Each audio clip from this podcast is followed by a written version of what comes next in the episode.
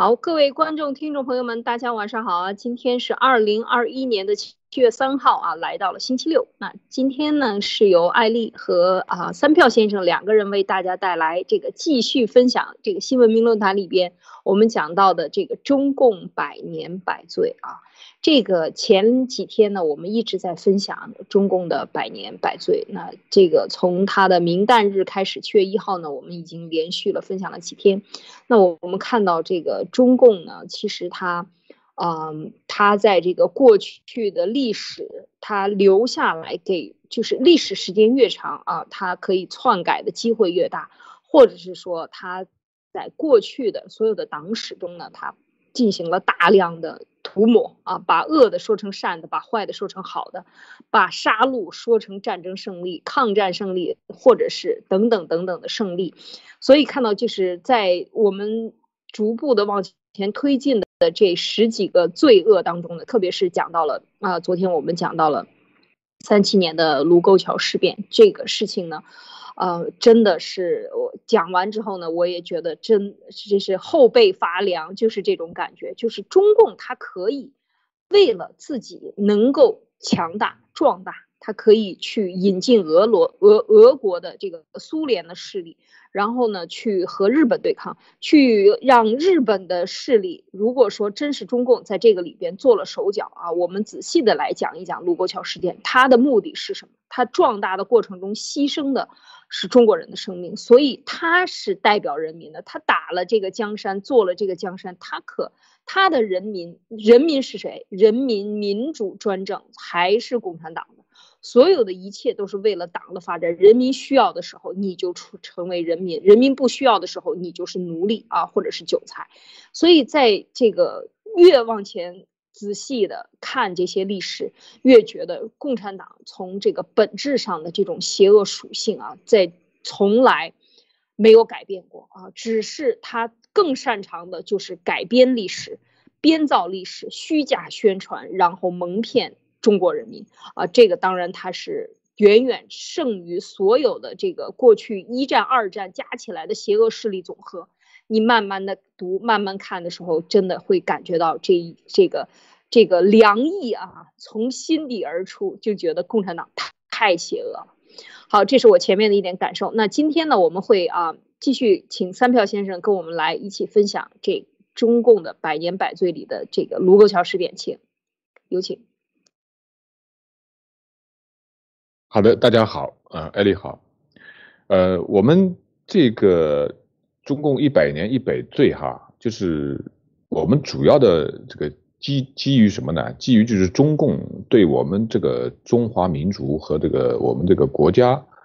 带来哪些这个罪恶啊？中共自己内部的这个互相斗啊，这些罪恶呢，就是那是中共内部的事情啊。如果他自己只是内斗，对这个。我们整个民族没什么影响的话，那这件事情呢是他们内部的事情。我们这次主要是，呃，列出来就是中共对我们整个中华民族的这个祸害，他的一些罪行啊，用从这个出发点把这个一百年里面他做的一些坏事儿给他列出来啊。那么我们整个的看了一下，就是说这个卢沟桥这件事情呢，实际上是整个中华民族这个国运的一个转折点啊。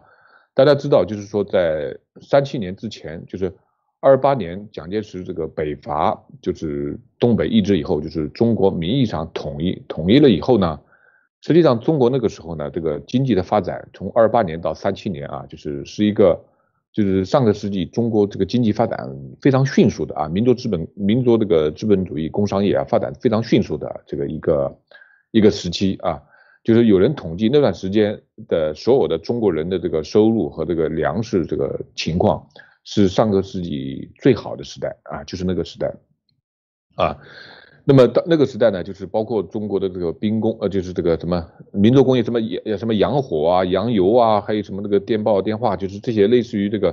晚清的时候一起一直发展的，发展到最后，包括这个纺织业啊等等的啊，这个呃金融业啊，什么交易所啊，这个等等之类的都。都是在远东啊，当时是比日本都要发达的，香港那个时候还很差的啊，还这个，呃，还是一个很很不起眼的一个地方啊。最好的中国最好的地方就是远东最好的地方，一个是呃呃上海，一个就是长春啊，而且长春当时这个，因为因为那个呃九一八日本把那个呃就是就是那个日呃日俄战争以后，日本人在东北经营经营到最后呢，在那个长春那那个那个经营的非常非常好啊，所以当当时你看长春什么电影制片厂啊，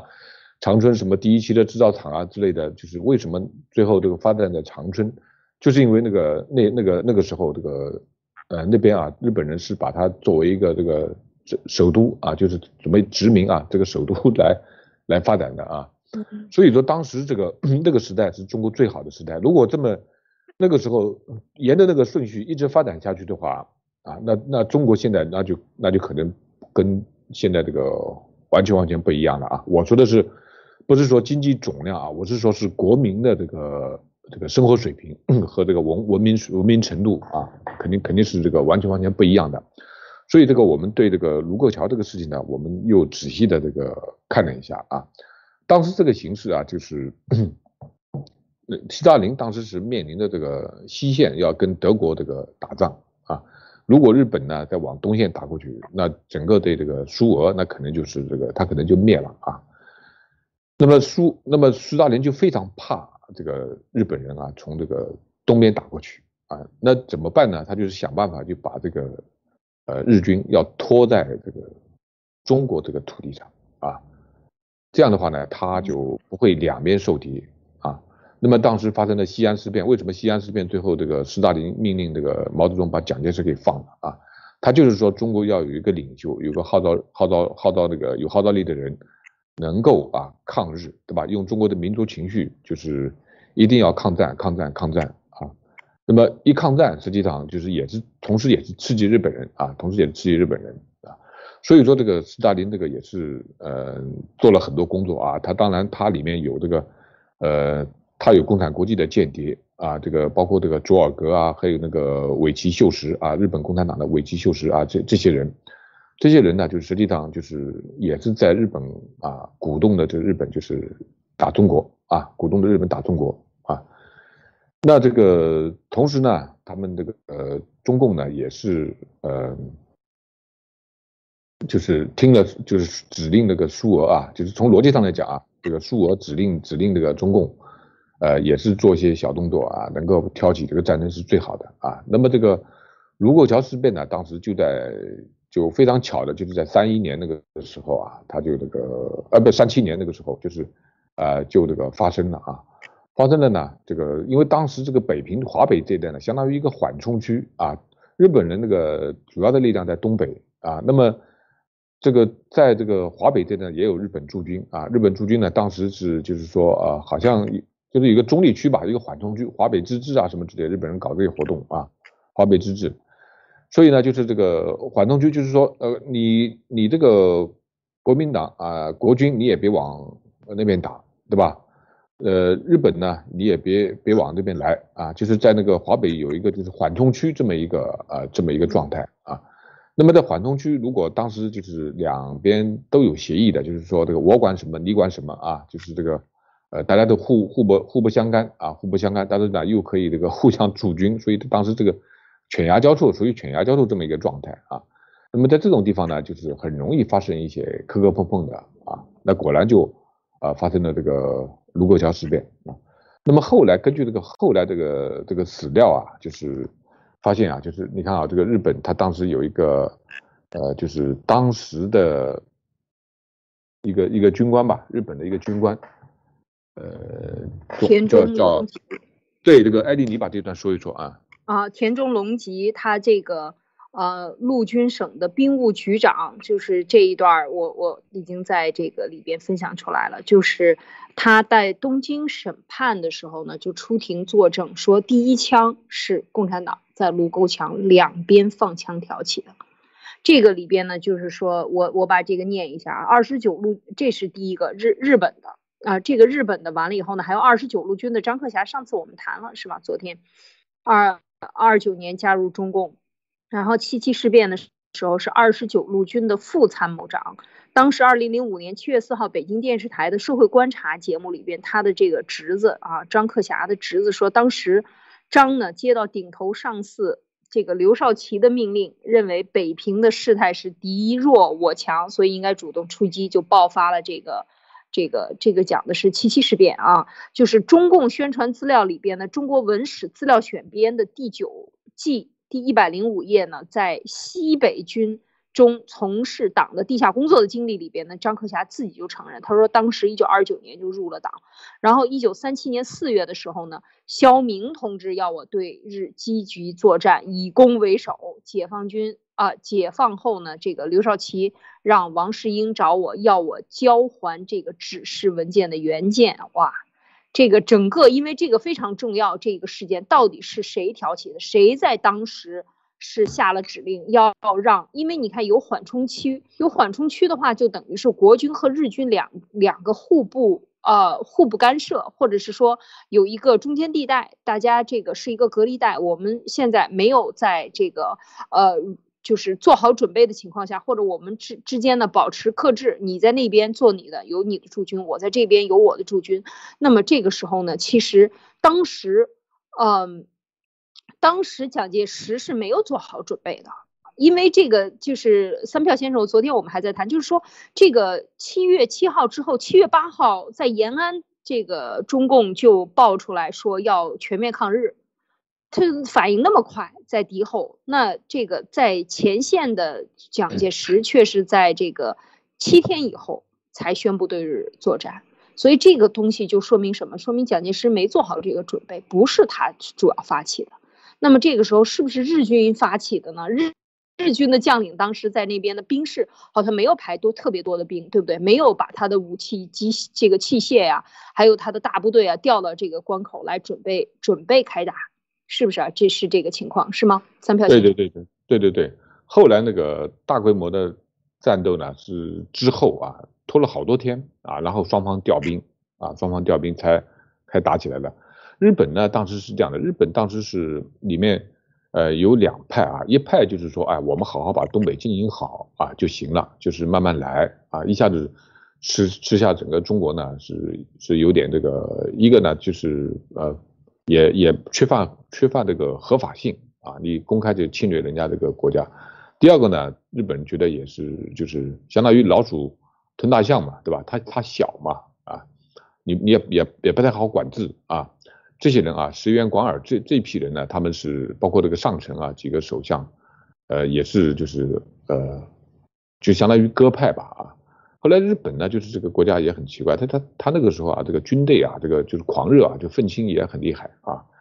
呃，甚至有些这个首相最后都被这个呃军人文职首相被军人都都暗杀的都有啊，最后暗杀的那个人呢，居然没有被这个军事法庭审判，居居然还最后还当着一个英雄给那个供起来了啊，所以这个日本当时是比较狂热的啊，经常有点下课上，就是说。下面的人，下面的军人不听从上面的这个军人的这个指令啊，包括呃有人史料研究是九一八事变也是这个，因为当时在日本在那个东北的驻军只有两万个人啊，张学良的部队这个好几十万呢啊，那当时就是说这个呃日本呢当时也没有就是从整个政府运作机制上来看呢，他并没有说我们一定要怎么样啊，只不过是日本当时在这个。东北的几个这个就是，呃，还不到将军级的啊，什么中佐还是大佐级的这样一些人啊，最后挑起这个战争，结果这个挑起战争以后呢，结果，呃，张学良就逃了啊，就逃了，不也也也不打啊，就逃了。所以这日本人当时他也没想到，他觉得哎呀，中国这么好打，怪不得的。你想说这个苏俄一搞了三个共和国，这个这个这个蒋介石政府也没反应，他说我们再不弄的话，那都被这个苏联人给占了啊。所以说，他们那个下级军官就开始就发动了这个挑起了这个战战争。这个在这个呃，就是卢沟桥事变的时候也是也是这样的啊。当时日本部队里面呢也有人指令，就是说克制克制，别别别把战事给扩大。但是这个日本呢，就是这个部队啊，这个下克上啊，所以最后呢，把战争呢就是没嗯，就这段历史可以仔细去看看啊，有里面有很多故事。最后一个战争慢慢慢慢就大概在。卢沟桥事变之后啊，当时没有，并没有大规模的发生战争。后来慢慢慢慢，这个战争就搞大了啊，搞大以后，然后最后蒋介石不得已，就在这个七天以后呢，就开始这个宣战了啊。那么那么这个里面就是实际上这个战争收益最大的啊，第一就是苏俄啊，第二就是中共啊。苏俄呢，就是它肯定是东线这个啊这个解呃就是解除了这个危机啊。然后这个中共呢，一看你蒋介石你在那里这个忙于战争的吧，就顾不上他了，所以说他那个时候在西北呢，他就能够啊割据啊，包括之后发生的这个淞沪抗战啊，淞沪抗战呢，呃也有人在研究，就是说为了进一步把这个中就是日本的军队啊，就拖在这个中国啊，就除了这个北线打以外呢，这个南线呢，呃最好也有发生战争啊，所以淞沪抗战呢，实际上。呃，也有人就研究说，蒋介石当时觉得啊，就是说，如果日本的机械化部队从北往南打的话呢，一马平川，对吧？一马平川呢，呃，那他是比较比较好打的，对吧？他慢慢蚕食，一步步来的话啊，如果是把这个日本这个部队啊，从这个分散，让它分散了，就是说在南线也有个部队，让它从东往西打，因为从东往西呢是这个是这个呃这个沿着长江往上，这个就是这个呃就是地形啊越来越高，越来越高。啊，所以后来，呃，分散他的兵力啊，最后蒋介石又把黄河给炸了，就把北方的部队跟那个日本北方的和南方的，就是机械化部队之间互相给它分割开了啊，这都是，呃，后来说的蒋介石的这个一个一些什么战略呢？但实际上这个里面后来有人家研究，就是说，当时共产国际在这个中国啊，在这个国民政府里面，包括在这个日本政府里面，都有很多的以佐尔哥为首的啊，这个尾崎秀实，包括这个。当时这个这叫叫什么？宋庆龄这些人都是共产国际的这个呃成员啊，都是共产国际的成员。那么这个里面啊，有人后来研究，张治中后来不是这个呃投共了嘛，对吧？对，知道这个历史吧？张治中后来投共了，对吧？啊，那有人说张治中很早就是就是是不是秘密？哎，对，是不是这个啊？因为怎么呢？因为这个松就是当时这个在日本就上海这个。这个打仗啊，是中国人主动打的啊，主动打的是当时的指挥官，前线指挥官是张治中啊，而且张治中呢是这个好像是提前了啊，提前发动了这个战役，就蒋介石是不是没想好，还是兵没调好怎么的啊？他提前了，就是把这个，哎，就是有人提前挑起战争啊。当时日本在这个吴淞口那里这个部队住的不是太多啊，不是太多。那后来打完以后呢，就是日本才从国内开始，就从日本本土开始增援了这个很多很多部队啊，就开始往那个上海这个调，所以说明日本呢一开始并没有啊准备这个在南方挑起这个战线啊，那个是中国军队主动的啊，主动主动打的啊，所以说这个主动打里边还是这个国军里边的共共军一般，因为国共当时很乱，当时很乱，渗渗透的很。对，渗透的太厉害了，都是黄埔军校，黄埔军校里有多少共产党啊？然后跟那个时候还搞过国共合作，是不是二几年搞过国共合作？结果就是说搞不清楚了，到底发展了多少？就是我们最开始说的，就是孙中山最开始放任这个要发展，呃，就是联俄的时候呢，一发展，结果这就是一直在国共里边就是互相掺沙子。我我这个像宋庆龄都是共产国际的是吗？哦，对对，很早就加入了。很早，非常早啊！当时还有这个有有那个共产国际在中国的很多间谍，像刘兰夫妇啊什么之类的，都是这个都都是在做这个间谍活动啊。宋庆龄还保了他们啊，就是保本本来蒋介石准备杀他们的啊，结果最后还是被这个宋庆龄给保住了啊。所以这个里面就是就是就是就这段历史啊，很诡异啊，很诡异。那么这个。国共呢，都共产党肯定是把这个历史完全篡改了哈。那么国民党呢，为了掩饰这个蒋介石的这个呃伪呃伪，他也有他也有伪光正啊，他他也他也有这个 他的伪光正啊。那个他也他他们也对这段历史啊，你包括陈炯以前陈炯明的这段历史啊，他们都在也都在掩盖啊，都在掩盖这个这个国民党跟共产党都是这个苏俄养的一个啊两个儿子罢了啊，两个兄弟对吧？都都是都是一个模式啊，只不过这个。呃，国民党呢，他他还是比较有底线的啊，他毕竟是这个呃代表这个这个有钱人啊士绅这一阶层，都还是有点文化的哈，就不像共产党是泥腿子上来，呃什么底线也没有啊，这个无产阶级啊又无神论啊，什么都什么都敢干啊，所以这段历史呢，我觉得啊，就是大家有兴趣的话啊，这个我觉得都可以去扒拉扒拉研究研究啊，包括这个张克侠的那些回忆录啊，张克侠的回忆录呢。以前在网上能看到的，后来是不是什么被消失了？反正我这个没查到啊，有这个目录啊，我查了这个北京这个什么呃这个档案啊，档案第九集啊，第多第几篇文章有有有它的目录啊，就说明这篇文章确实是存在的啊，而且很多人看过啊，但是这个原文呢，就是我现在那个在网上一下子这个找不到，就这段时间大家可以，我觉得可以扒拉扒拉，包括日本的战友，如果有兴趣的话，可以去查一下这二战的时候啊。就那个人，这个就叫田中是吧？啊，田中啊，田田中隆吉啊，田中隆吉啊，他做的这个就是出庭作证的一些啊一些这个文件啊，如果还能找到的话，可以把它拿出来翻出来，我们仔细的看看他是怎么说的，原话是怎么说的啊？它里面有哪些证据？因为他既然作证嘛，他肯定要拿出很多证据出来，对吧？那这些证据呢，我们顺着这些证据啊，再研究研究，否则的话，这个。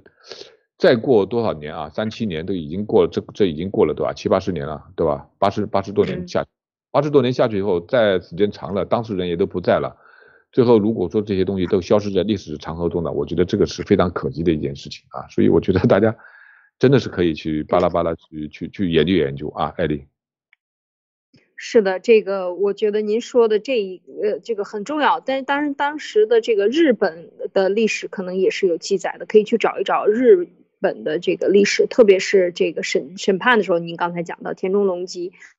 那么这个除了这个以外呢，还有没有当事人写一些回忆录啊？这这是我想说的。就是另外呢，我们看到中方这边有人去干，承认了，是吧？就是当时去承认了。我们昨天也讲的这个姜文的姜文的鬼子来了，是不是就是在暗示这样的事情？就是，嗯，其实，在当时是非常的混乱的啊。就是说，从利益，从现在走过来以后看利益最大的这个获得方，其实当时，呃，蒋介石如果不打，不对日这个宣战的话，或者不不不没有这个卢沟桥的话，你想他那么大的大军，对中共根本就强大不起来。他和呃这这个国军呢，顶多就是，呃，是这个两分天下啊，或者两分天下，或者是更少。可能占很少的一部分，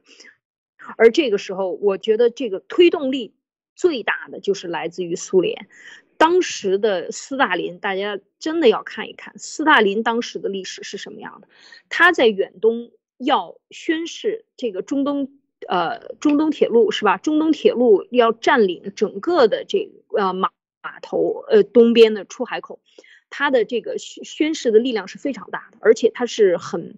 很激进的在往这边入侵，所以在这个时候，这个利益谁在背后是力力量？包括后来我们等一下再讲，就是俄罗斯到底苏俄给了多少中共这些缴械的武器也好，给他支援也好，给他钱也好，他为什么要这么做？为什么中共共产党能够扶植起来？就是我今天呢，昨天三票先生发了这张图呢，我也是跟大家分享一下。你看一下这个中国共产党在一九二八年七月份的这个党章上面写的非常清楚啊，这个中叫做中共这个六大会里讲这个，首先共产党叫做什么？叫做共产国际中国支部，哈，是吧？中国支部。他在那个时候都是叫共产国际中国支部，一直到应该是在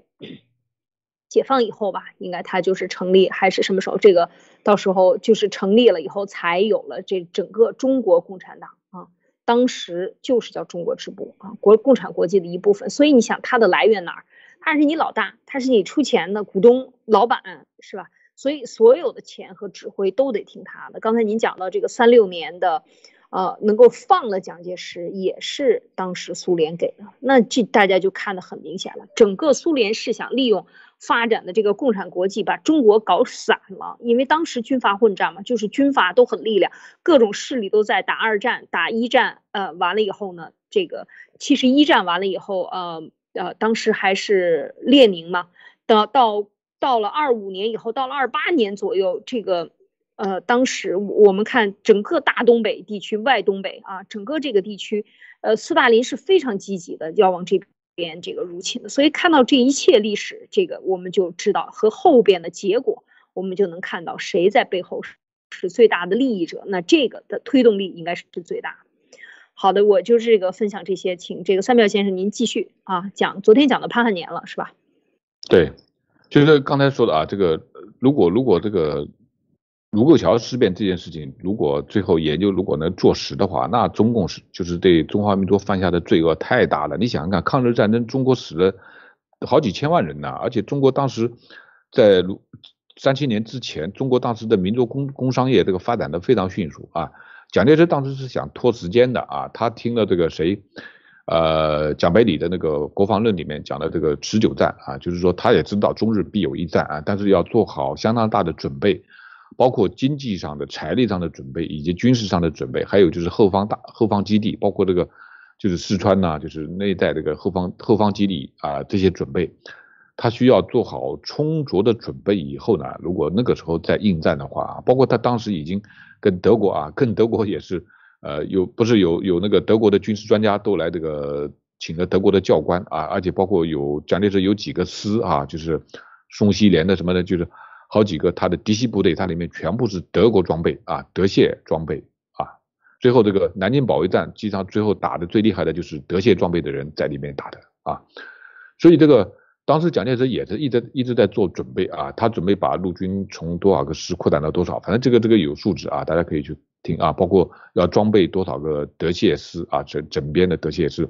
都在做准备啊，都要钱要时间要能力啊。结果这个。呃，三七年这个卢沟桥的事变以后，他猝不及防啊，猝不及防以后呢，最后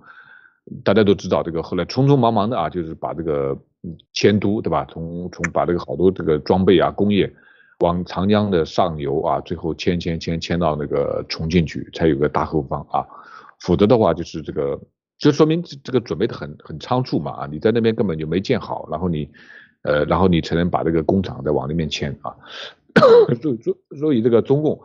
如果三七年这个事情如果坐实的话，那那这个中共你看后面就后面整个中国一一直陷入于这个战争状态，对吧？然后又陷入到这个呃共产红货的这个在大陆的这个统治这么多年啊，那整个就是对于咱们中华民族整个中华民族犯下的罪行啊，那这个是呃怎么怎么说都不为过啊，怎么说都不为过啊。好的，那我们接下来是我看看啊。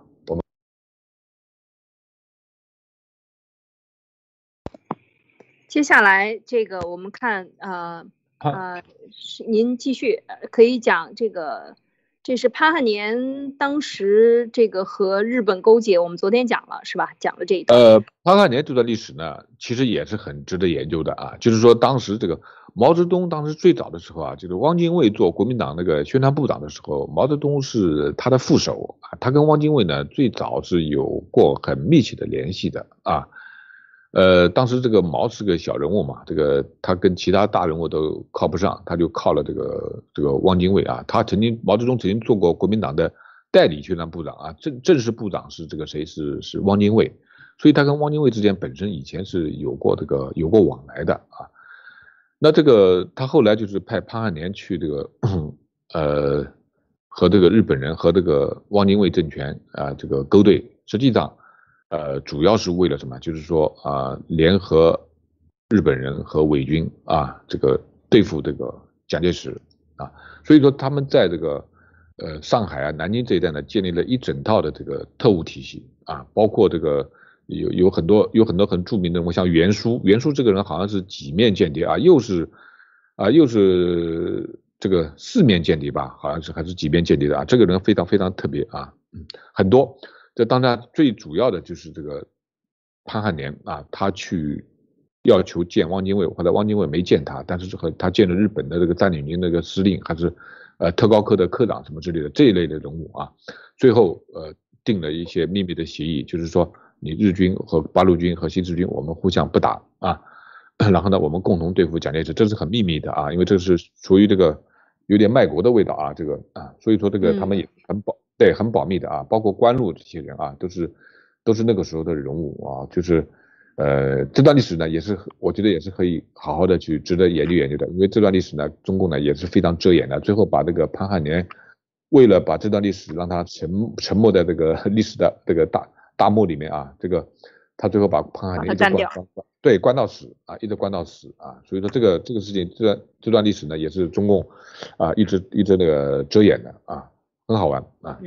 好的。对这个这个其实呃，我觉得就是和日军勾结的这个，以及卢沟桥事变等等这些，其实它就是卖国。他是真正意义上的卖国，他是要和日本人干掉国民党，所以这个我觉得意义和他的这个性质太恶劣了，这是真正的出卖中国人利益的这样的一个事件。所以当时像潘汉年做这样的事情，就是，嗯，他的目的不是说勾结完了以后把俄罗斯打走。打走，或者是说勾结完了以后，嗯，这个我最后能够成长起来，我我跟你呃一起来来这个国民党平分天下，不是的，他的这个意图非常的险恶，就是要搞倒，把国民党搞弱、搞残啊，就是或者是推到前线去搞死你们。所以这个啊，天哪，我觉得这个潘汉年当时的这个 后来的遭遇啊，我们昨天也讲了。就是确确实能说明共产党非常恐惧这样的，或者非常怕这样的历史被老百姓知道，啊，这个，所以咱们还真得好好的这个说道说道。好，请您继续。好的，那那我们就是这个潘汉年最后后来也是被这个解放后，我昨天已经讲过了啊，解放后后来这个后来被这个有有这个呃，就是上海提单条监狱里面啊，有几个当时的。呃，伪军啊，就是汉奸啊，被那个抓抓了以后呢，他在里面啊，为了立功 举报说啊，说这个潘汉年曾经来找过我们啊，这个我们没见，他去见了日本人了，如何如何的，反正这个，呃，当时你看丁木春啊，这个李士群啊，当时实际上跟中共呢都是有这个暗中的勾兑的啊，那个啊，最后这个呃，潘汉年最后。就是见证以后，大概五几年吧，最后就被那个最早啊，很早就被那个关起来，就镇压了啊。最后一直关到是关到七几年，关到七七年啊七几年，啊毛毛去世了以后都没把他放出来啊，就一直一直关着啊。所以这个中共啊，就是对地下党呢，实际上也有个新的十六字方针。我们昨天也说了，什么降级使用啊，什么就地消化，什么这个要要就是就是说这个这些人呢，就是最后。啊，不会得到重用，而且他们很怀疑嘛，说你当时你在敌占区，你到底跟敌人有什么勾兑，是不是两面人啊？是不是跟人家也是如何如何的啊？等等，所以这个里面就就查不清楚啊，因为秘秘密战线又查不清楚，所以这些人呢，最后呢，基本上都被那个降级使用。你包括中共个很著名的一个间谍叫呃刘肥和那个什么来着，就是在那个国防部作战厅里面做厅长的那个，也怎么一下子给忘了，最后他也起义了，起义了以后，最后。后来一直就被安排的很低很低的这个级别啊，很低很低的级别，最后，呃，死的死的时候也也也蛮惨的啊，也蛮惨的，就很凄凉啊，很凄凉，不像他们想象的那样，好像是说啊，我为党国做了这么大的贡献啊，如何如何的啊，等等啊，这些呢，基本上都是，我觉得他们这个这个下场呢，都都不会很好，包括现在的这些伪类啊，你要继续在呃，甚至像你像那个做到这个功劳做到像。呃，金无代那样的人啊，最后都没有好下场啊。就所以说这些这个 伪类，你们反正要小心一点哈啊。好的，我们再讲下一个，艾丽。好的，那您继续讲这个晋西事变是吧？三九年。啊，对，就是这个里边呢，实际上啊，呃，有一个。很重要的东西就是说，毛泽东当时呢是他们就是一直就希望什么？希望日本人和这个国民党就是就是互相斗啊，互相斗呢，这个他才有机会，就是把家里搞乱啊，把家里搞乱，他才有机会啊。所以说，这个一九三七年八月的时候呢，中共在洛川开了一个会议，这个会议呢就是卢沟桥事变之后啊，就是你看七月七号卢沟桥事变，八月份他就开了会议。毛泽东当时就主张啊，叫中日之战是本党发展的绝好机会，看到吗？这是他的原话啊。哇，我们对中日之战是本党发展的绝好机会，我们决定的政策是百分之七十是发展自己，百分之二十作为妥协啊，百分之十对日作战啊，它是七成发展啊，两分妥协啊，一分作战。这个说法呢，被这个广泛的应用，而且衍生出很多类似的版本啊。这个是我在维基百科里面查到的啊，是是他的这个话啊。但是呢，后来又有人否认说毛是没讲过这个话啊。中共一直是这个后来掩盖历史啊，但是还是有人把历史这个记录下来的啊。所以那个时候他就开始呢，卢沟桥事变以后，马上啊，你看立马他就说了，说本党发展的一个绝好机会啊。所以后来中共一直就是什么，就是说呃，在在在一个是发展自己搞群众运动啊，另外一个呢就是这个呃，他他不会去抗战啊，包括这个就是中共能数数得出来的抗战的历史就那么几个嘛，你像什么呃地道战、地雷战的咱不说了啊，小兵张嘎那个那个是上不了台面的啊，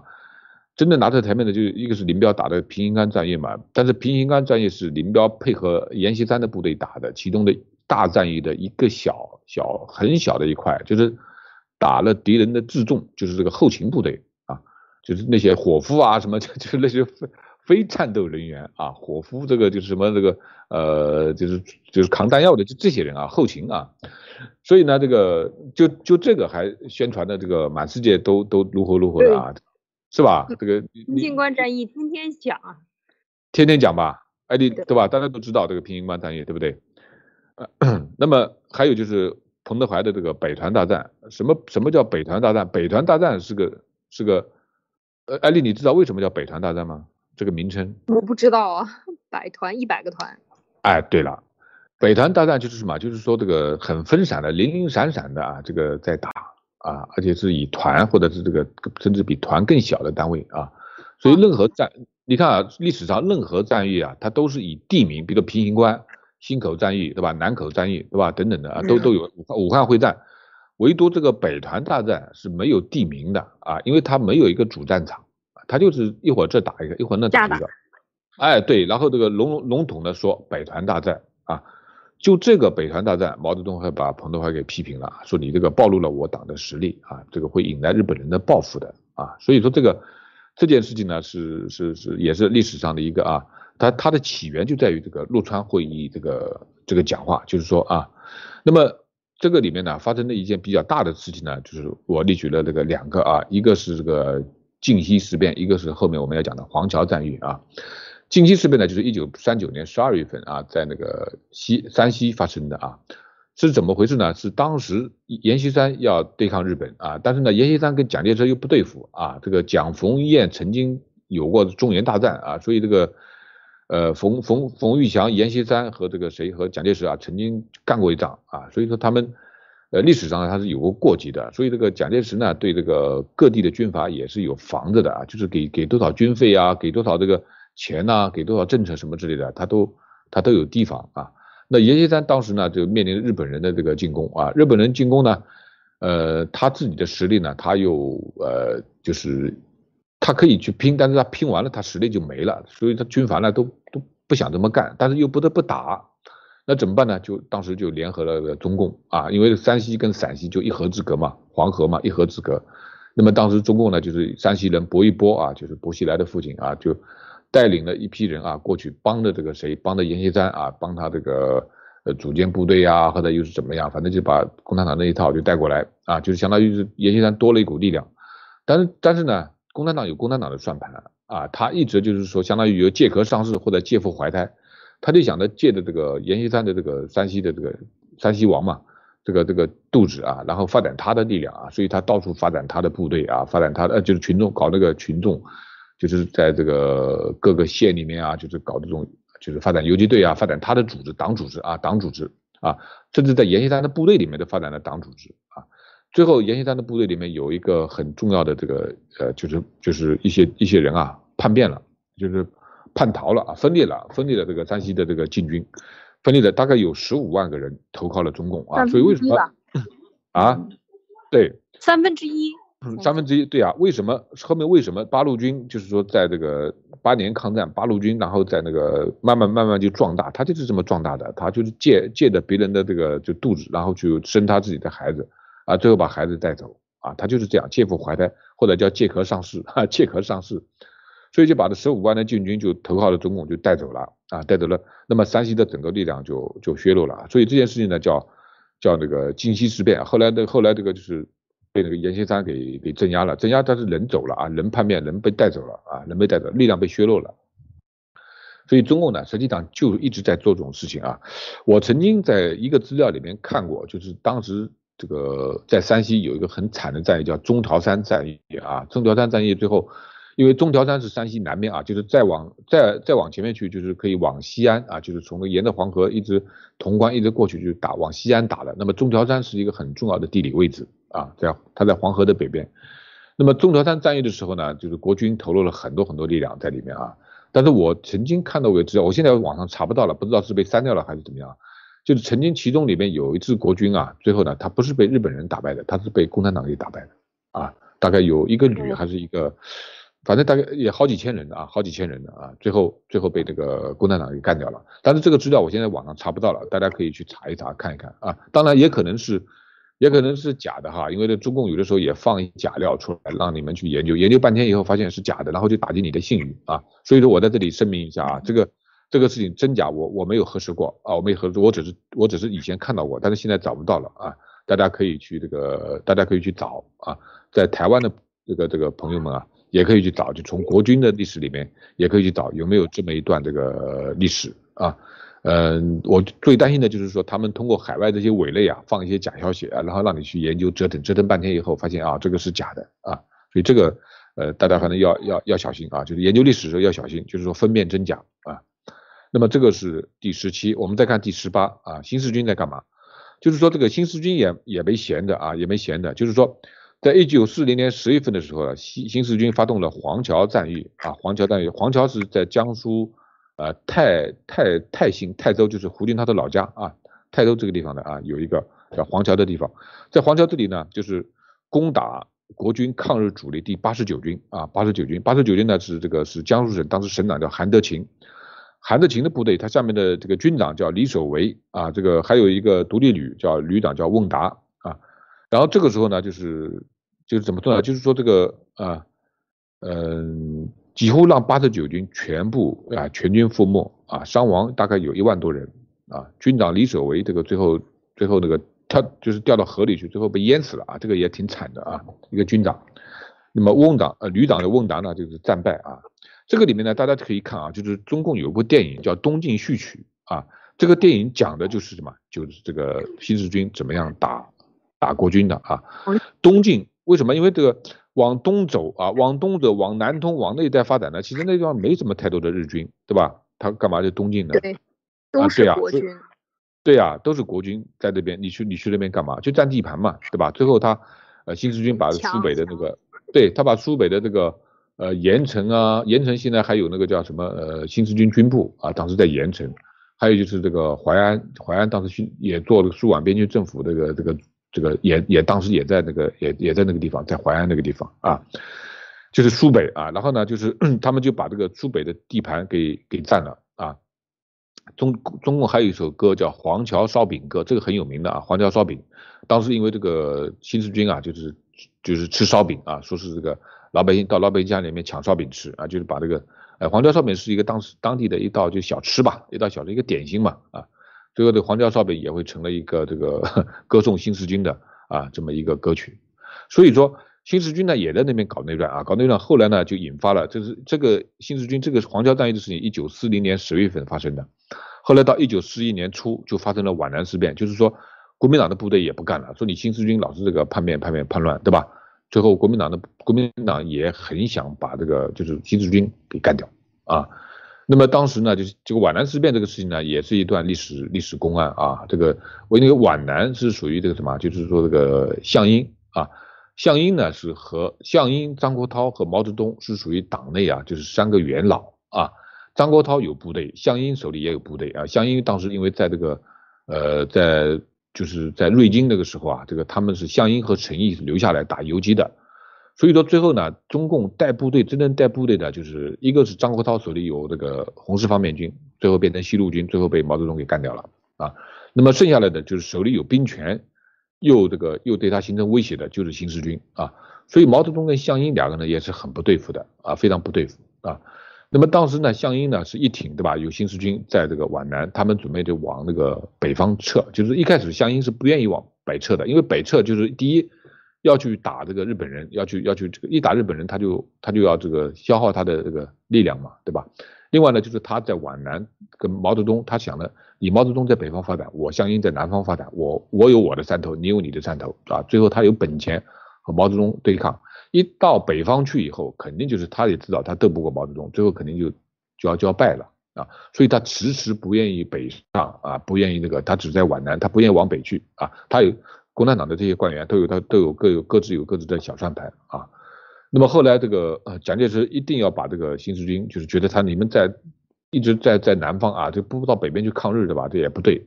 蒋介石就要电令这个新四军往北往北走。那项英没办法，只好就往北走。他就但是他呢就一直在拖延啊，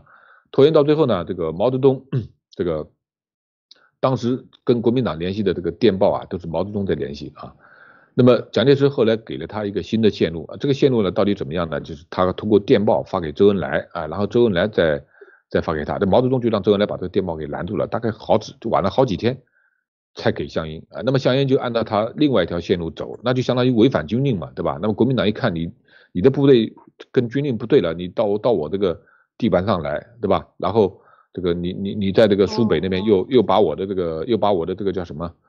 呃这个这个。八十九军给干掉了，对吧？当时两个两方已经有敌敌对状态了啊，所以说后来啊，就是没办法，就顾祝同在这个上饶开始准备，就是打把那个新四军，就是江南的部队全部这个呃几乎全军覆没啊。这实际上呢是这个里面实际上是中共的一个内杠啊，就是毛泽东就是借蒋介石之手把这个项英把这个另外就是一支党内对他这个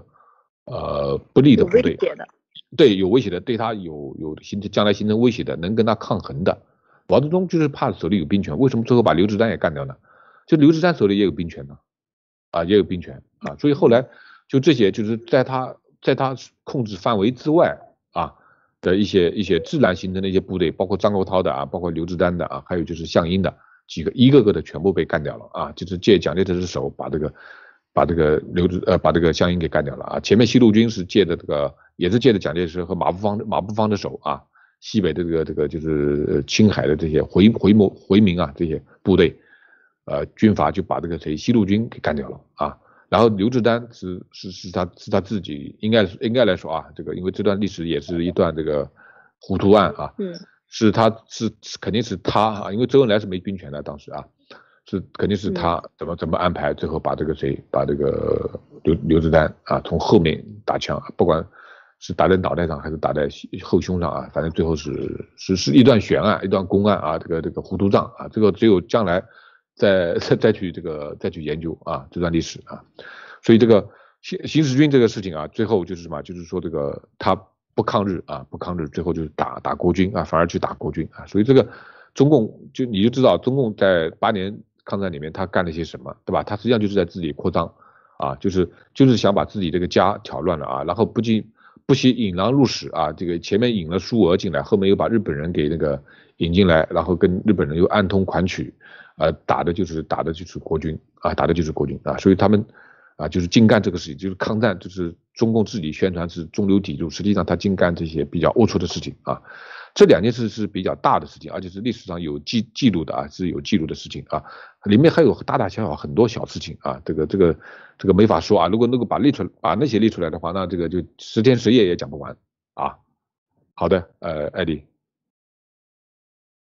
是啊，这个我我觉得您刚才讲的这个特别的这个精彩啊，就是我我就是没想到这个皖南事变当中，你看现。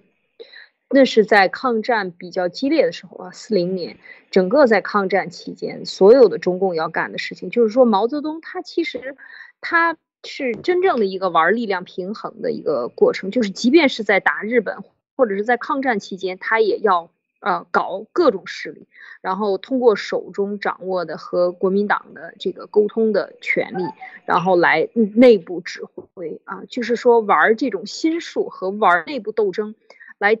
通过这种呃不对称信息，你看等于他就是晚了几天，所以就把项英项英就就是没有接到他应该有的这个指令，结果就造成他和国军的更大的冲突，然后直接就把他的部队干掉了。所以看到这个呃他是借刀杀人的这种。啊，高手，高手啊，借借腹生子啊，借尸还魂，所有的这个毛泽东，对对对，真的是呃，玩计谋的高手，是吧？三十六计，三十六计被他玩的炉火纯青啊，这个没有这个上个世纪没有人能够比他再高明了。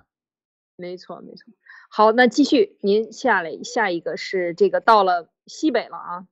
啊，对对对，八二乡，哎，对对对对对，啊啊，再补充一句啊，就是说这个后来。新四军皖南事变出来以后呢，后来就是这个就毛泽东立马就派刘少奇做这个新四军的政委啊。刘少奇是在延安的时候把他捧得很厉害的啊，所以派把刘少奇派过去做政委。后来还有饶漱石啊这些人啊，一一一路一路的就是整个的新四军后来就被他接管了。最后是又把陈毅对吧？陈毅最后被他收编了啊，这个一路一路过去啊，所以这个最后就所有的部队都是在他这个控制之下啊。好的。那我们再讲啊，就是这个大家很著名的南泥湾开荒啊，南泥湾这个这个什么花篮的花儿香啊，这首歌对吧？非常非常的这个呃耳熟能详啊，这个基本上小时候我估计艾丽你小时候你肯定也听过的歌啊。但实际上是怎么回事？实际上，实际上就是这个三五九旅啊，就是当时毛泽东在这个延安那带呢，就是也是 很因为那个地方土地很平嘛，对吧？你看那边都是黄土，对不对？现在都很穷啊。那么你那么多部队你要发展的话，怎么养得起呢？对不对？怎么养啊？国民党呢是给你这个呃八路军一个这个就是编制，对吧？编制，然后呢还给军饷啊。但是蒋介石肯定是心理上是不愿意给八路军太多军饷的，对吧？所以说他就给你压制，压制到最后，比如说你就给你这个，比如说这个三个师，三个师的编制嘛，对吧？八路八路军当时下面有下辖三个师，对，一共三个师。一共三个师嘛，林彪是师长，聂荣还有谁？徐向前是个师长，还有谁？反正就是三个师嘛。你三个师，三个师，一个师也就多少人啊？啊，一个一个师也就几千人吧，对吧？几千人，那几千人的话，那就是三个师加起来就万把人嘛，对吧？万把就就就算两万吧，三万吧，两三万人吧。但是八路军后来发展到这个上百万的，对不对？上百万的八路军，那他要养啊，对吧？养这些部队，对吧？他要悄悄的发展，最后怎么办呢？哎。他们想出个办法来对嘛，这叫就是种鸦片啊，种鸦片，叫共产党的名字叫特货啊，特货。呃，当时在这个国统区是蒋介石是禁鸦片的啊，蒋介石曾经搞过一个新新生活运动嘛，就是这个在呃，就是就是那个时候开始中国人开始才开始刷牙，才开始有抽水马桶啊，才开始这个把这个要呃，就是反正就是就是这个要讲卫生吧啊，讲卫生啊等等之类的啊。那么这个鸦片当时也是被禁的啊，也是被禁的。你们看那个《白鹿原》上面就是有那么一段，对吧？就是当时那个《白鹿原》他们也种鸦片啊，最后怎么被禁，对吧？也是被禁的，对吧？就是在这个，但是呢，但是因为当时乱嘛，乱的就是说还是有地下有黑市啊，而且因为因为它近，所以这黑市价格还特别高啊。所以说这个啊，当时呢，就是你们现在在网上可以还去可以查啊，去查到一些资料还是有的，叫特货啊。当时这个。呃，中共每年就是往那个国统区啊，他自己那边呢，他也他也他也知道这个是坏东西啊，但是呢，他就把他这个运到这个国统区去卖啊，卖了以后得到很多很多钱，然后他拿回去做军费啊，做扩大，否则这个陕北那个那个穷地方根本养不起这个这么多人，包括这个当时瑞金的时候呢，也是养不起那么多人啊，那么这个里面呢，就是。实际上，那个南泥湾那个花篮的花儿香，那个花篮的花儿香，这个花什么花啊，对吧？那就是罂粟花，实际上就是罂粟花啊。然后还有一件事情，就是大家都知道的，就是张思德，对吧？张思德这个是毛泽东树立的一个典型，对吧？为人民服务里面还专门提到这个纪念张思德吧，还是专门有篇文章啊。然后呢，张思德说是在烧木炭啊，烧木炭的时候，然后炭这个这个这个炉子塌下来以后，把他给砸死的，还是怎么的啊？实际上不是烧木炭，实际上是在熬鸦片。啊，鸦片要熬的嘛，用一个呃，对对，大规模的熬鸦片，那个大炉子对吧？大大像个窑一样的啊，在里面熬熬熬的熬的，大概是这个下雨还是怎么地的，反正最后一下子这个瘫掉了，瘫掉把张思德给给扎死了啊，扎死。然后后来毛泽东啊专门写了一句话，就是纪念张思德这个这个文章，就是啊说他是这个烧木炭啊什么的，实际上是烧鸦片啊，烧鸦片的啊。所以说这个，哎呀，这个中国的丑历史啊，真是啊。真是啊，没想到这个花篮的花儿香唱的是这个罂粟歌啊，就是真的是呃那个时候就是完全是要搞死在国统区的，就是说在富裕地区的人啊，他就是为了挣钱。你看现在这个北朝鲜不也是吗？卖卖卖毒品，做各种的这种贩毒的运动啊，然后来维持这个北朝鲜像这个金正恩的政权，不也是在海外？干这个都是一样，全干的是越货杀人的事情，然后害人的东西卖的都是，真的是这个为了挣钱不择手段啊，完全是是这样的一个，挺可怕的啊。他完全是当时是宣扬的多好啊，这个什么这各种花篮的花儿香，你看这现在各种唱什么摇滚啊，现代人回头唱啊，唱的是什么？唱的是这个当时他原来就是干这些事情，然后祸害百姓啊，祸害真正祸害中国人，他自己怎么不愁啊？他得去用这个挣钱，但是你挣钱，你的代价是什么？害了别人嘛，啊，是吧？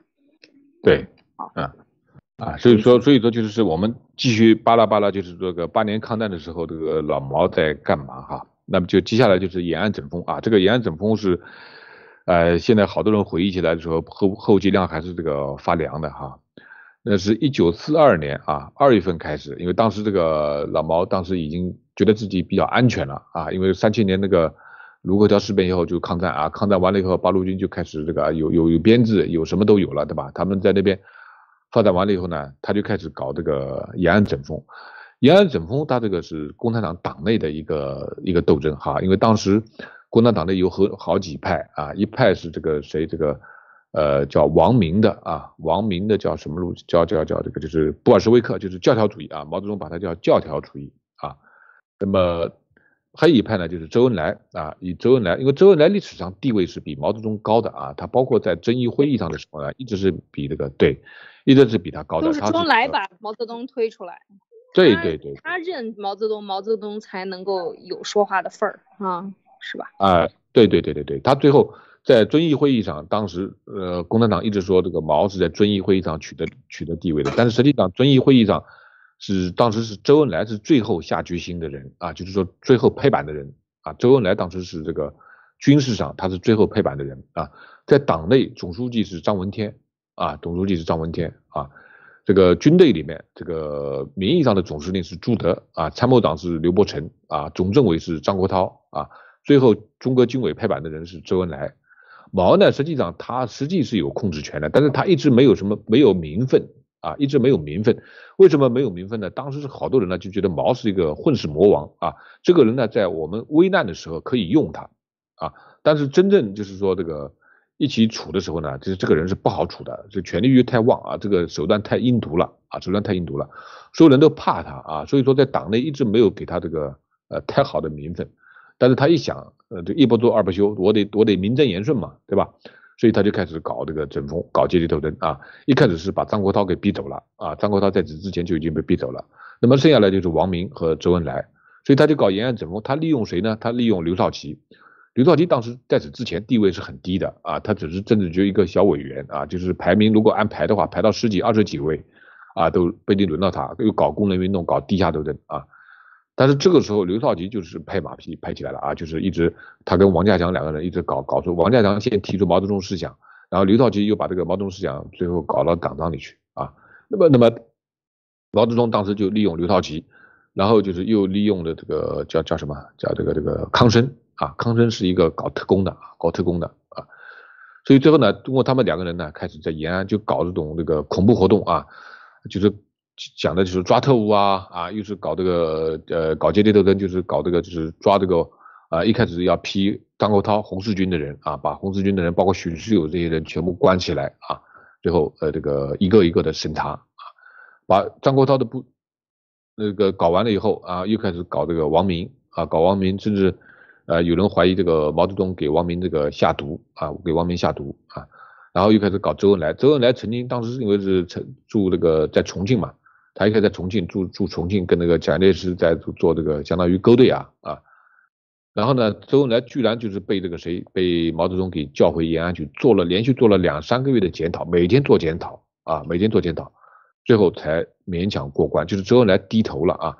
为什么周恩来在后来历次的斗争中，他都能够过关？就是他很早就领教过毛泽东的厉害了，所以在文革的时候，他就主动靠，他知道毛的厉害啊。在任何只要毛只要毛的意见那个出来了，要整谁，他立马就跟毛啊，不管不管原则，也不管正义，他立马跟毛靠在一起。他就是什么，就是被整怕了啊。在在从瑞金开始就整啊。然后到这个一路长征一路过去，一路一路一路斗啊，斗到延安啊，最后毛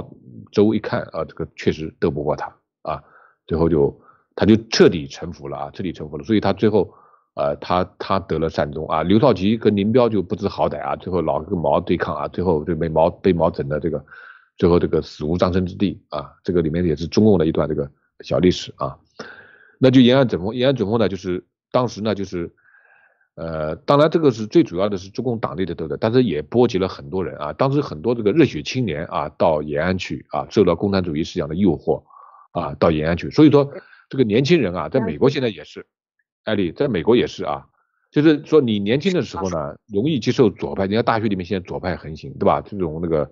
呃社会主义、共产主义思想，对吧？这是很诱人的啊啊。就是，但是呢，你要到中年以后，你还是左派的话，你就傻了，对吧？你那个时候就应该是保守派了啊，越来越保守啊。所以当时这个很多热血青年啊，包括毛的，包括你看那些人的换夫人，对吧？或这个很多很多女孩子这个学生，像卓琳啊，被邓小平看上了，对吧？啊，江青这些人被老毛给看上了，多了。这个薛明啊，这个被贺龙给看上了，就一大帮这个这个青年学生，然后延安就开始。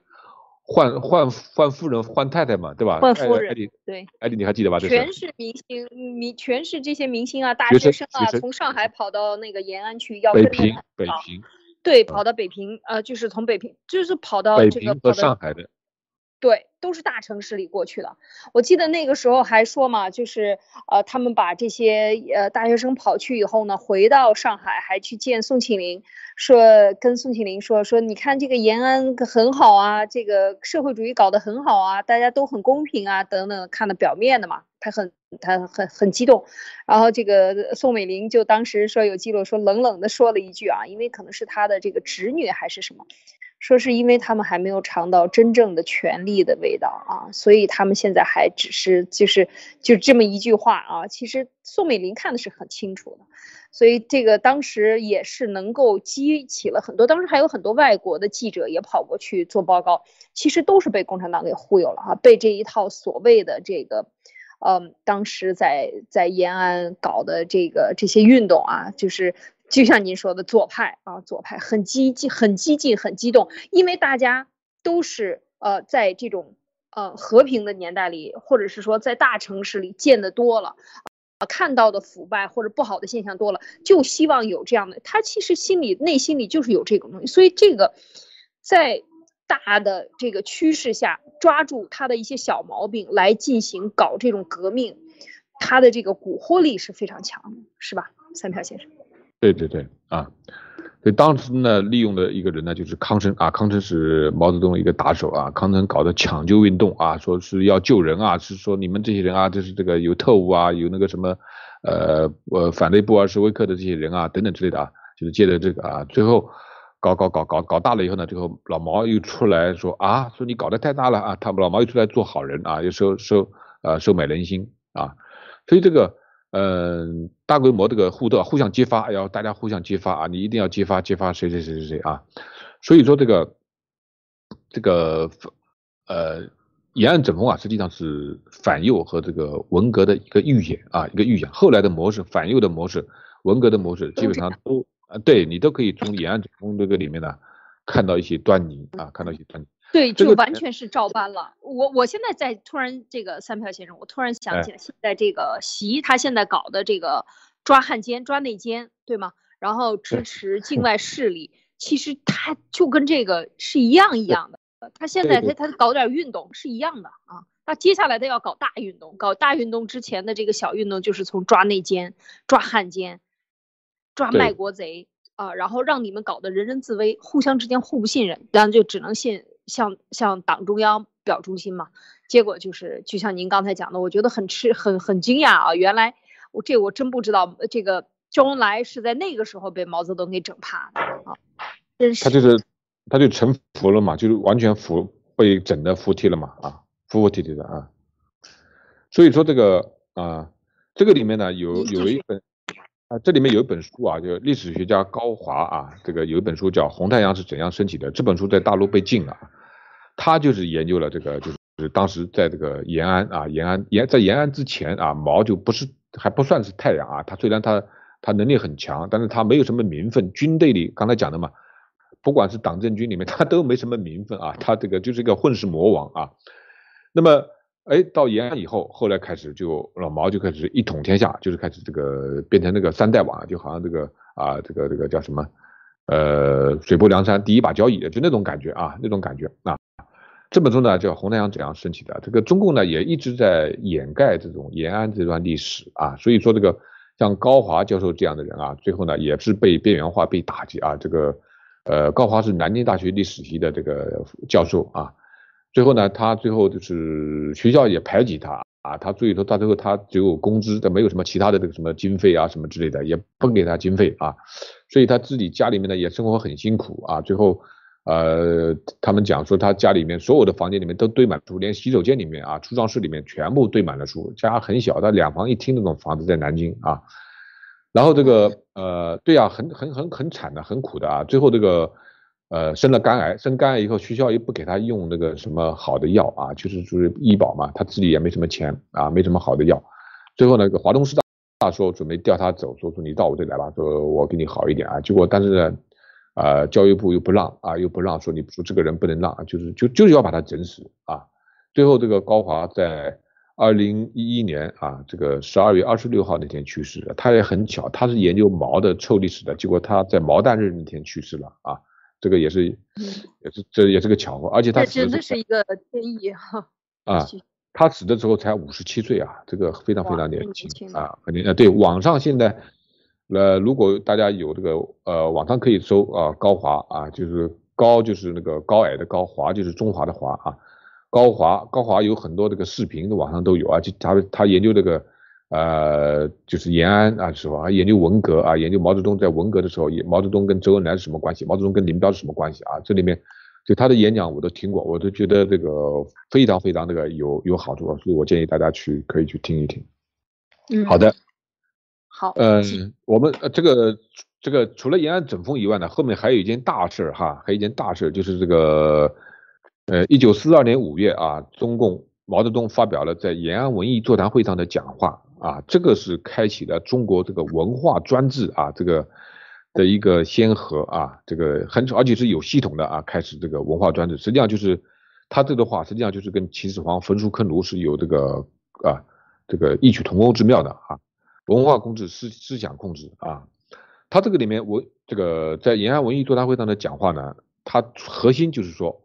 文化要为政治服务，要为中共服务啊，他号称是要为什么大众为工农兵服务啊，实际上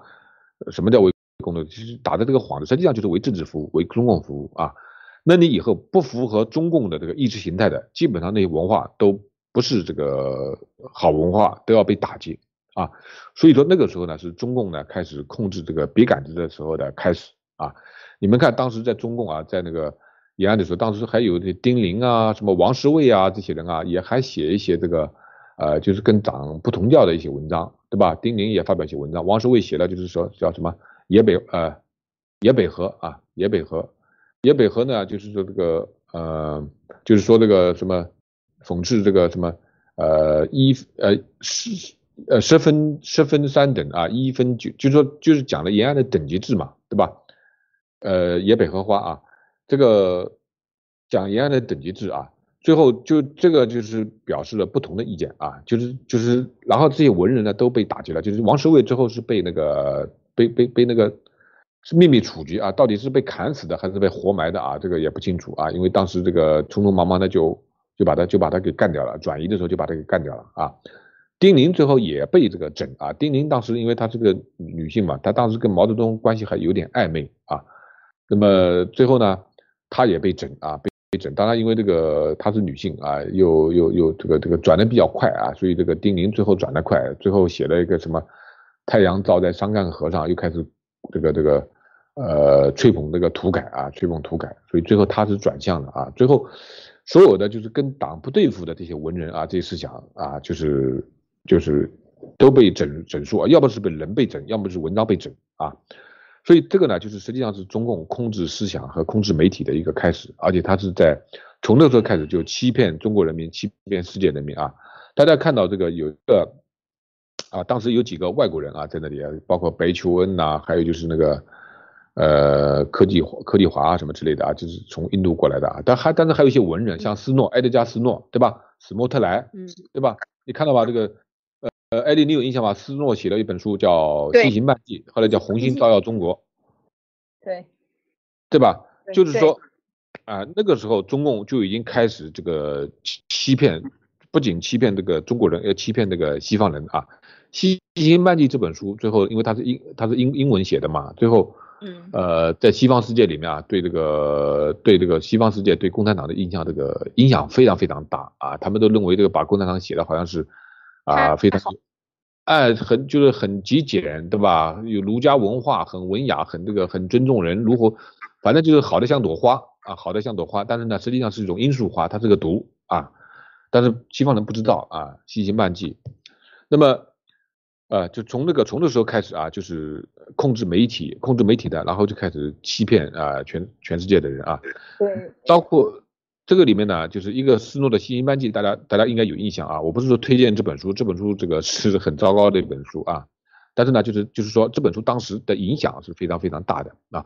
另外有本书，这个校鼠啊，校鼠写了一本书叫《历史的先生》，就是。把，在延安的时候，中共在报纸上啊发表的很多歌颂歌颂民主啊，什么歌颂这个美国的民主好啊，在七月四号这个特地毛泽东写了一篇什么社论，说这个啊说这个美国的民主就是好啊，我们就是要民主，我们要反对蒋介石的一党独裁啊，蒋介石就是独裁啊，这样的话就是什么？他欺骗一边一方面是欺骗美国人，还同时把国内的这些啊民主党派这些人全部给欺骗了啊，像那些这个在这个什么民盟啊，什么这个。叫什么九三学社，就是那些职工党啊，就类似这样的一些人啊，农工民主党这些人呢，都被什么都被欺骗了，什么张澜呐，还有什么这个黄炎培啊，就这些民主人士啊，就是跟蒋介石也不对付的。然后到延安去一看，哇，说这个说你这个啊非常非常好啊，他就是这种啊，根源就在于什么？这个延安文艺座谈会上讲话以后呢，就是所有的文艺啊，所有的这种舆论都要为这个党服务啊，为政治服务啊。这个讲话呢，后来啊。它实际上就像一个紧箍咒一样套在中国知识分子的头上啊，每到这个你看反右的时候啊，也开始拿这本把这个东西拿出来啊，文革也是把东西拿出来啊，八九六四八九六四因为这嘛，因为这个八九六四是起源是在知识界，在学校在高校里面，对不对？北大清华这些呃，还有这个什么中科大这种知识分子啊，知识分子里面，所以说八九六四以后呢，就是中共就是在经济上开放，但是在思想文化领域呢是一就是一旦管的。比以前管的更严啊，更严。他们的一个就是说，这个一一到这个时候，就把这个延安文艺座谈会上的讲话啊，这个拿出来了。他好像是五月二十几号发表的啊，那每年五月二十几号啊，都要就是都要这个有纪念文章啊。然后五年一小庆，十年一大庆啊，就是把这个文章搬出来，就是重新学习，然后找一些文人，就是说谈那个学习这个体会啊。每次破坏知识分子的时候啊，那么在二零一二年五月的时候，就发生一件很可笑的一件事情。啊，就是二零一二年五月的时候呢，是二零七十周年嘛，就是这个延安文艺座谈会上的讲话七十周年。这个七十周年呢，居然发生一件什么事呢？就是一百位中国当代艺术家手抄毛泽东的这篇讲话，用手去抄啊啊！当时当的一件很大的事情啊，在这个宣传啊，说这个意思说我们啊文学界啊，铁凝啊什么，包括莫言啊，后来。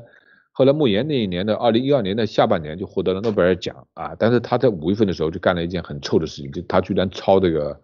呃这个在延安文艺座谈会上的讲话啊，所以中共治下很多很荒唐的事情的。我们后来知道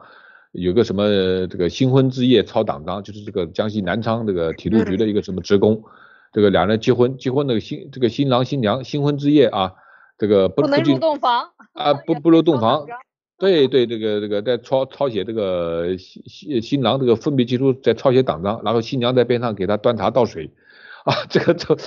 这个这个这个很滑稽的一件事情啊。但是这个呃这个这个只是什么？这个只是一个夫妻两个的这个事情，那个是一百个中国当代艺术家，都是很名一个有名望的人啊，什么贾平凹啦，什么那个啊铁凝啊，铁凝当时是作协主席吧啊，包括张默啊。莫言这些人啊，的张康啊，反正就是当时的所有的这个艺术家，包括一些画家，还有什么音乐家，都是纷纷那个去抄抄党章啊，而且而且在在朋友圈里面还在那个什么，反正就是还还晒一晒啊，还晒啊，所以说这件事情，艾丽，你你你你谈到这个，你觉得你觉得你你有什么感觉啊？对，我觉得这件事情要好好说一说。呃，这个因为因为这个事情呢，就是呃，我他等于是中共的搞宣传的这样的一个，稍等啊，他就是个紧箍咒嘛啊，紧箍咒套在这个中国知识分子的头上啊，对，它是一个紧箍咒，它它不仅仅是一个紧箍咒，我觉得这个就是等于把他的未来，这个当年是四二年，就是这件事情一直在宣传，一年每年到五月份的时候都得讲这件事情，天天讲，讲到最后大家觉得党是最伟大的，党就是神了。以后我们这个所有的这个宣传的，就是宣传到最后再来的新的年轻人再去讲的时候，和老一代的。没有经历过这个，就是说，呃，经历过文革的这些人又不一样，因为你经历过像莫言，你经历过文革，你经历过挨饿，你知道这些所有的这个历史，你现在去写，它是一种被迫。那再年轻的一代呢，他在写，他就变成一种小粉红了，他觉得特别好，他觉得就是应该这样去去做，对不对？他就。完全就是，我觉得毛泽东那个时候在延安文艺座谈会上的这个论坛，就像你说的，他变成了叫做罢黜百家啊，不是罢黜百家，是当时秦始皇是把所有的当时市面上的这个史官上留下的所有的历史全部烧光，就是我他的这个。相似性就是完全一致啊，就是干的是同样的事情，甚至有人说毛泽东就是秦始皇转世啊，我就听过这样的说法啊。我说那有什么可歌颂的？这样的大恶魔他转世一次，他这祸害人世一次啊，就是说他这个把上古的历史都烧掉，烧掉了以后呢，只留下秦记。啊，就是写秦的这个，因为秦它毕竟它也有好好好几百年史嘛，它这个从从这个周朝开始，它分封，它那个留下来的这个历史只留秦记，然后剩下呢就是上呃这个夏商周上古的历史只留一套，在这个史官里边放着，剩下全部烧掉。你想想，他做的这个方法是什么？就是所有的统一思想，应该讲就是统一思想。统一思想为谁服务呢？是为共产党服务。这个就是非常可怕了。就是史家写史是为了政权啊，这个没没有区别。所以你千万不要骂过去的这些人，就是这个共产党干的这个，毛泽东干的这个比他们要邪恶多了，而且从他那儿学来的。我就是看到这一点，我说今天咱们真的是要这个要要看一看。它的影响产生的这种巨大的影响，如果当时还没有那么大影响，它是一波一波的。他夺取政权以后，四九年以后干的就是全部他先干的。毛泽东是最知道思想的可怕性，就是你一旦有了自由思想，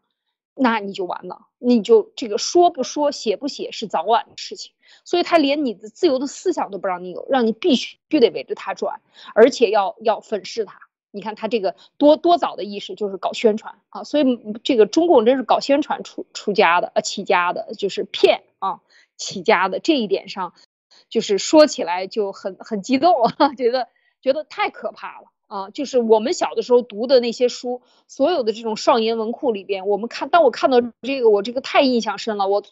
初中、高中这个学校的书库里不都是这些书吗？全是这些啊，唯一的一本。本就是走下神坛的毛泽东看一看啊，那个时候已经有了。我我那个时候八八九十年代的时候，啊八十年代吧，那个时候比较自由，已经开始有这个批判毛泽东的书，还看过一些在书这个学校能借到，其他很多是很难看到的，你都得去图书馆里。后来我很多的书都是都是我这个大学毕业以后上班了，然后我去这个。北京图书馆啊，就是首都图书馆，现在叫什么？那个时候还有很多那个原始文献没有电子化，刚开始要走电子化，那时候去查到了很多，看完了我真的是，我我印象特别深啊，就每天去看，从早看到晚，看完了我我觉得简直颠覆我三观，我觉得我这个几十十几年的书是白念了，就是就是这种感觉，觉得自己 彻底是被欺骗了，我真真是。这是我非常的这个重要的一次转变啊，就彻底看清楚那个大概是二二十二三岁吧，那个时候花了几个月的时间，甚至一两年的时间，有空我就去北首图看，看这一段历史，看这个北大的历史和整风的，就是延那没没就是解放以后吧，就是五零年、五一年、五二年，一直到这个最这些东西看完了，哇，我觉得我觉得共产党太邪恶了。那个时候可能还有一些原始文件没有来得及删抹啊。刚还是保存着啊，所以能看到啊，呃，这个三票先生。是啊，所以说那个毛泽东就说了嘛，毛泽东他不是说是秦始皇啊，毛毛泽东就是公开说他是马克思加秦始皇，懂吗？他是他就是他他的公开说的啊，就是就是好像是在反右的时候，有一些人骂他嘛，说说你就是这个秦始皇，毛泽东就说嗨，我就是马克思加秦始皇啊，他就是这个他他就这是他的原话。啊，所以说这个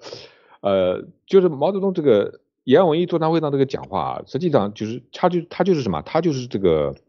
阉割太监那把刀啊，就是阉割的那把刀啊，就后面的知识分子啊，基本上就是一拿出这个来，基本上就是被阉割了，就是拿这个来割你的啊，你一有点那个。呃，想法对吧？一有点那个冲动啊，冲动就把就就把你割了啊！一有点冲动就把你割了啊！这个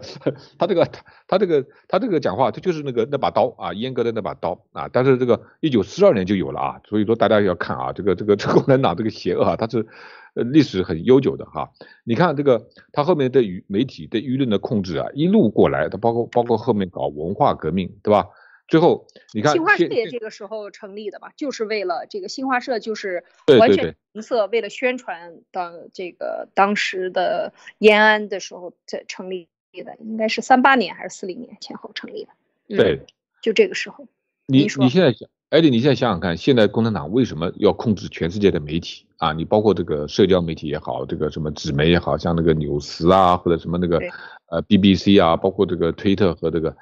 他们从很早啊，从那个你看毛泽东是什么出身？陈独秀怎么？陈独秀是办《新青年》出身，毛泽东是办《湘江评论》的。这些共党的最早期的人啊，他们是很知道这个媒体这个是这个洗脑对人的这个作用的啊。你看他的出身你就知道了。然后毛泽东在那个延安的时候，他又开始搞了这么一个讲话，而且这个讲话就是相当于一个一把，就我刚才说嘛，一把刀嘛，尚方宝剑嘛，一直就放在那里，对吧？一有点什么就给你割了，一有点就给你割了，对吧？他现在就是说不不。仅仅要割中国人，而且要割全世界的人啊，要把全世界人都割成太监啊！你看他就是开始在各地的全世界的媒体渗透，对吧？这个为什么为什么要邓文迪嫁给默多克，对吧？默多克是大媒媒体大大亨呢，对吧？他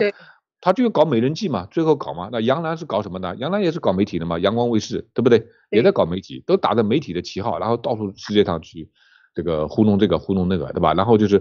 呃，医药，你像你像包括纽时也好，或者是这个什么，他们投了多少广告费啊？你就仔细算算看啊。包括这个 Facebook，你看李飞飞对吧？推特对吧？专门派一些人啊，这个包括谷歌里面，他们都有这个力量啊，这个要配合他，对吧？谷歌啊等等，所有的所有的媒体，所有的共产党，他一开始啊，他就是这个深深的指导媒体的这个作用啊，所以最后才有了什么呢？才有了。呃，全世界人民被洗脑、被欺骗啊，包括病毒那么重要的事情，居然掩盖了一年半啊，一年一年多。你看到从去年一月一月份开始，到现在已经一年半了，对不对？居然掩盖了一年一年多，现在就现在左媒才开始羞羞答答的说这个说那个啊，那么长时间了，对吧？严博士，你就算你就算从他公开站出来讲，那得也有一年时间了，对不对？这一年时间这么多，对吧？这么大死那么多人啊，居然没怎么，他就是你就说明啊。共产党这个就是对媒体的控制，他的这个呃对这个发对所有人的喉舌啊，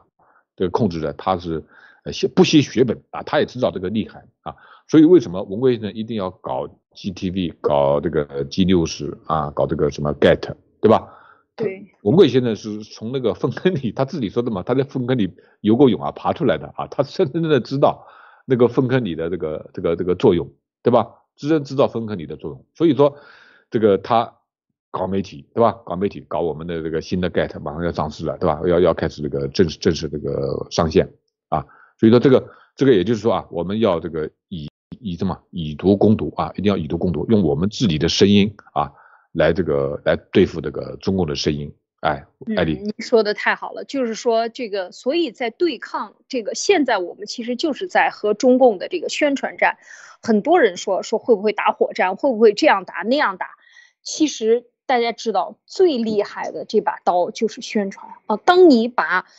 敌人的思想改变的时候，敌人不打你了，或者不认为你是敌人的时候，那你不就赢了吗？你还用动一枪一刀吗？一刀一枪只是用来掩护，为这个这个宣传啊做掩护、做配合的，甚至在某种程度上讲，所以中共的你看他在这个维稳。你看他在宣传，在外交投入的资金，你一看比例你就知道了，到底什么是中共最看重的啊？除了这个军队现在这个武器这个不透明啊，每年的预算不透明以外，能看到的这种大力发展的媒体公司，啊，这个这个对外渗透的媒体公司，以及对内的维稳维稳它也是很重要的，就是老百姓你得听我的话啊，所有的人你得给我当好子弹炮灰，你必须现在想一想，真的是非常可怕，生活在一个巨大的虚假信息当中啊，这中国老百姓不知道。我这个认识很多做媒体的这些啊网站的管理者，每次就是讲起来啊，当然这是呃私营媒体，就我们聊起来，就说他们说这个一堆的红线，一堆的指示，呃，唯一能干的就是这个。就是不停的揭秘这些验星啊，这些验事儿啊，今天出个事儿，明天说，他说这你唯一能说的啊，剩下你什么都不能说，所以这个就是一点。然后另外新华社就是真的是主要的媒体，就我曾经这个在查新华社对美国的这种投入啊，包括卫星电视这个网络啊，这个呃来这儿进行搞中共的宣传啊，把中国的这个 CCTV 的节目在美国落地等等。呃，去查新华社，大家去看一看。新华社它是一个非常巨大的媒体公司，它不仅搞投资、搞金融、搞地产，一切它都搞，跟媒体相关的所有的实业和这个啊硬件、软件全部都投资，非常巨大。就是说，他已经把新华社做成一个庞然大物啊！你根本就是他用举国之力来做。问题是，这个新华社百分之百党媒，百分之百共产党持有的，哎，到走到世界各地。特还挺吃香的，新华社这个中新网的这个通稿，全世界好多都是转发。为什么？你想了解中国，你不通过新华社，它这个官网，你你你拿到能拿到内部信息吗？或者能拿到中国的实际情况吗？所以你看，这个一次引用、两次引用，它就在全世界可以控制这个媒体。所以我我们。现在再在这个新时代下再去想老呃老毛子啊，就是他当时在延安文艺座谈会上的这个演讲，你别说他真的是就是他研究的就非常非常厉害啊，非常非常厉害。高瞻远瞩啊，真的是高瞻远瞩啊。是，用机心机很，他心机很深的啊，心机非常深这个人。嗯，也非非常可怕啊，真的是讲的，所以他这个绝户嘛。没有后代啊，这个老天爷不让他过，因为人与天斗，你怎么能斗斗得过天呢？所以讲到这一点呢，我们就是还是回到现在的这个当下啊。今天就是要特别的强调，或者是特别跟大家分享这个延安文艺座谈会上的讲话，以及最开始的这个我们讲从呃七七事变讲到这个四二年的这个过程中，中共都在敌后干了些什么？真正的全面抗战的时候，中共在搞什么？在发展壮大自己的什么？在为自己接下来，其实他这个做完了以后，文艺上他这个包括像这个斯诺。写的这个书真正的是欺骗了美国，呃，后边我们再讲美国这个派出两两个兄弟打架的时候，四五年以后的时候，美国多次考察全部都被中共骗过去了，就说他是搞民主的，就这个国民党是搞独裁的，是不是？这不是胡说八道吗？因为什么？因为他在这个时候天天宣扬民主，就是骗全世界，有机会就要去骗，告诉别人我们才是真正民主，你不应该扶持。蒋介石，你应该把钱给我。这边要拿着俄罗斯的这个共产国际的钱，那边去骗着美国人，还想拿美国人钱。所以整个的这一个套路，就是讲到这个这个延安文艺座谈会上的这个讲话，就是所有的文艺，所有有思想的人要为党服务。这件事情就导致了后来所有的一切，一直到今天为止，我们都无法摆脱中共思想的这个毒啊，洗脑。这是非常可怕的，大家看一看蝴蝶的翅膀就是这么扇了，扇了这个七十多年，扇到今天啊，就是真的把中国祸害。马上八十年，到明年八十年了，明年八十年如果对，如果中共还在的话，估计肯定还要再出什么幺蛾子事情啊，再再手抄，再一千个人手抄，不是中共不是招了那个在北京各大学里面招了一万多名，就是这个就是中研究这个马列主义的这个这个研研究生、硕士、博士。哎，对呀，这个事情，哎呦，天呐，太可怕了，哎，太可怕了，真的。哎，好，那我们今天的这个分享就分享到这里吧。我已经将近一个半小时了，我们也感谢大家的这个收听收看，时间很长，谢谢您的耐心。那我们也希望这些分享呢，能给您带来一些思考。然后呢，如果您有兴趣的话呢，就去挖一挖更多的关于这个七七事变的事情，以及我们中间讲到的这些历史事件，中共到底在干什么。好，希望大家的这能够点赞、分享、传播真相。好，我们下周再见。好的，谢谢，再见。